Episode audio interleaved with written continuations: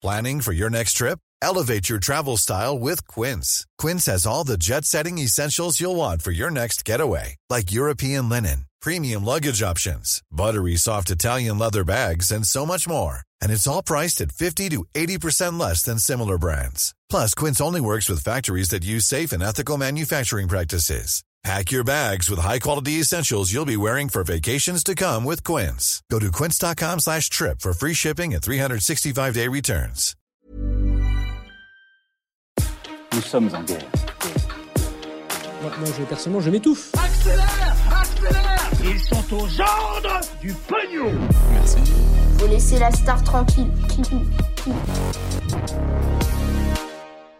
Salut, c'est Hugo, j'espère que vous allez bien. Gros programme, comme chaque jour, on est parti pour un nouveau résumé de l'actualité en moins de 10 minutes. Allez, on commence donc sans plus tarder avec le sujet du jour. Le président de la République, Emmanuel Macron, a annoncé aujourd'hui les différentes dates de déconfinement. En l'occurrence, ça a été annoncé dans une interview donnée à plusieurs journaux de presse quotidienne régionale. A priori, la réouverture du pays se fera donc en 4 étapes entre début mai et fin juin. La première étape va donc commencer le 3 mai, donc dans 5 jours on le savait déjà, mais elle va marquer l'autorisation de se déplacer au-delà de 10 km et le retour en classe des collégiens et des lycéens avec le principe de demi-jauge, etc.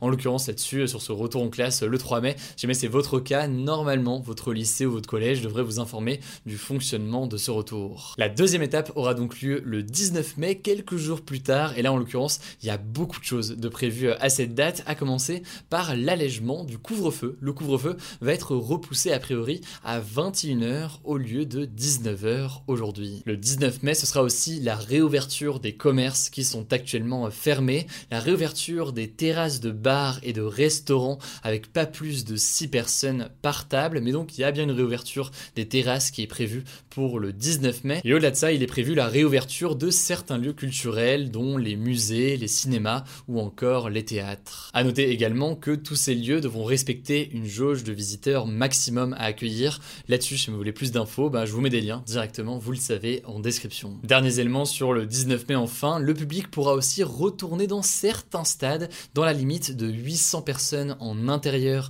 et 1000 personnes en extérieur. Et au-delà de ça, les activités sportives dans certains lieux couverts et en plein air seront réautorisées. La troisième et avant-dernière étape de ce déconfinement, ce sera le 9 juin. À ce moment-là, ce sera au tour de l'intérieur des cafés et des restaurants de rouvrir. Les salles de sport aussi vont pouvoir à nouveau accueillir du public. Là aussi, évidemment, avec une jauge limitée de personnes. Mais la dernière mesure qui, je pense, concerne le plus de monde, le début du couvre-feu sera à nouveau décalé a priori le 9 juin. Il va passer de 21h à 23h. Enfin, pour terminer, la dernière étape aura lieu le 30 juin. Donc c'est quand même dans deux mois. Donc c'est quand même dans pas mal de temps. Mais là, roulement de tambour, eh bien, ce sera la fin du couvre-feu. On pourra donc officiellement se déplacer sans limite de temps, de distance, etc. Ni d'heure donc, et ce sur tout le territoire. D'ailleurs, à partir du 30 juin, ce sera aussi possible de participer à des événements de plus de 1000 personnes en extérieur et en intérieur, a priori, grâce à un pass sanitaire. En gros, là-dessus, on aura l'occasion de revenir dessus, surtout que c'est encore flou aujourd'hui,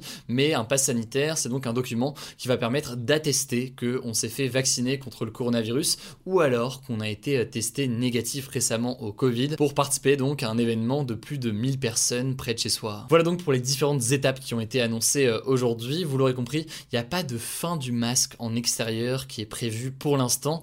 Et par ailleurs, il faut bien noter que toutes ces différentes étapes pourraient dépendre de l'évolution de l'épidémie. La situation reste très délicate dans de nombreux départements en France et Emmanuel Macron a très clairement dit que le calendrier pourrait être retardé dans les départements qui sont les plus touchés. Enfin, on notera au passage au-delà de ce calendrier qu'à partir du 1er mai, donc euh, ce samedi, toutes les personnes obèses qui sont donc plus à risque selon diverses études vont pouvoir se faire vacciner. Ça représente plus de 2 millions de personnes. Donc voilà, beaucoup d'annonces sur le coronavirus.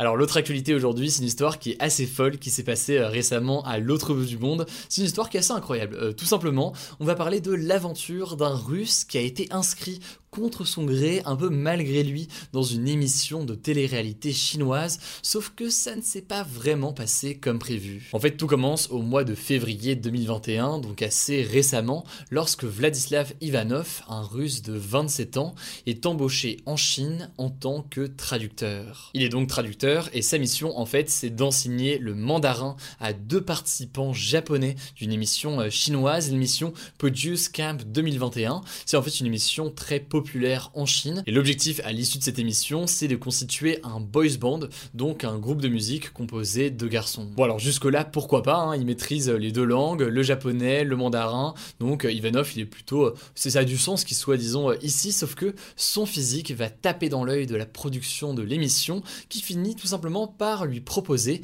d'être candidat. À ce moment-là, il hésite un peu, puis au final, il accepte. Il se dit que de toute façon, il va très vite être éliminé parce qu'il sait ni chanter ni danser. Donc ça fera juste une petite expérience euh, comme ça. Il choisit donc son nom de scène, ce sera Le Lush. Et le problème, c'est que à ce moment-là, et eh bien dans les jours qui suivent, il va devenir très populaire auprès du public. Alors très vite, il va regretter son choix et euh, indiquer souhaiter quitter l'émission, ce qu'il va donc demander à la production.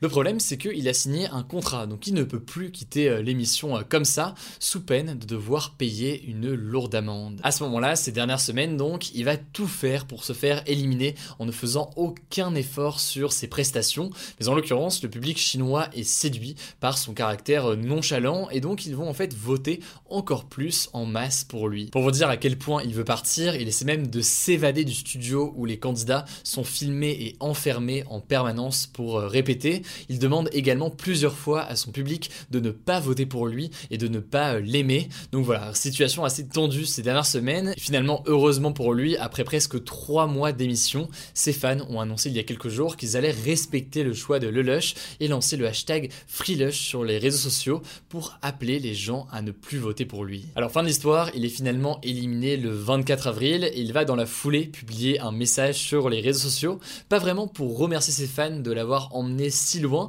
mais plutôt pour remercier ses fans de l'avoir laissé quitter l'émission. Allez, on passe tout de suite au résumé de l'actualité euh, en bref et on commence avec cette première information, l'un des mèmes les plus connus d'internet, l'humoriste espagnol Juan Roya Borja, surnommé El Ricitas, est mort hier à l'âge de 65 ans. Alors si vous ne connaissez pas forcément son nom, vous l'avez sûrement euh, déjà vu et surtout peut-être aussi entendu puisqu'il a probablement le rire le plus célèbre d'internet. En gros, en 2007, alors qu'il racontait une anecdote sur un plateau télé, il a subitement été pris d'un fou rire incontrôlable. La séquence est rapidement devenue euh, virale et depuis elle a été détournée des millions de fois. C'est notamment un mème qui est beaucoup utilisé en France pendant longtemps par euh, le forum 1825 de jeuxvideo.com. voilà, il nous a donc quitté cette semaine et ces dernières heures, eh bien, des centaines de milliers de personnes ont tenu à lui rendre hommage, notamment en ligne. Allez, deuxième info et c'est plutôt une bonne nouvelle, aucun signe important de contagion au coronavirus n'a été détecté après le concert test qui s'est déroulé fin mars à Barcelone en Espagne. En fait, l'événement avait réuni 5000 euh, spectateurs qui étaient masqués mais sans distanciation euh, sociale, donc ils étaient debout ensemble dans une salle de concert. Ils avaient par ailleurs tous dû faire un test antigénique le matin même, et bien deux semaines plus tard, seuls 6 cas positifs ont été euh, détectés, et d'après les organisateurs, 4 d'entre eux n'ont pas été contaminés pendant le concert. Bref, c'est plutôt une bonne nouvelle puisque très peu, voire quasiment pas de contamination ont résulté de ce concert. Bon, après, pour nuancer c'est un peu, il faut quand même noter que les spectateurs n'ont pas été obligés de se faire tester après le concert. Donc on peut supposer que beaucoup l'ont fait puisqu'ils participaient à cette expérience, ils n'ont pas été non plus obligés de faire ces tests après le concert. Donc certains participants pourraient avoir quand même attrapé le coronavirus sans le savoir. Quoi qu'il en soit, selon les autorités espagnoles, les résultats de cette expérience restent très positifs. Ça donne en fait de l'espoir sur euh, comme ça un retour en concert avec des, un test antigénique qui serait à faire avant et la présence du masque, mais pas forcément de distanciation euh, physique, etc. au sein du concert. En tout cas, une expérience similaire va être faite en France dans les prochains jours. Donc, affaire à suivre, ça reste un signe d'espoir. On verra ce qu'il en est euh, quand on a du nouveau. Voilà, c'est la fin de ce résumé de l'actualité du jour. Évidemment, pensez à vous abonner pour ne pas rater le suivant, quelle que soit d'ailleurs l'application que vous utilisez pour m'écouter. Rendez-vous aussi sur YouTube et sur Instagram pour d'autres contenus d'actualité exclusifs. Écoutez, je crois que j'ai tout dit, prenez soin de vous et on se dit à très vite. Ever catch yourself eating the same flavorless dinner three days in a row? Dreaming of something better? Well, HelloFresh is your guilt-free dream come true, baby. It's me, Kiki Palmer. Let's wake up those taste buds with hot, juicy pecan-crusted chicken or garlic butter shrimp scampi. Mm. Hello Fresh. Stop dreaming of all the delicious possibilities and dig in at HelloFresh.com. Let's get this dinner party started.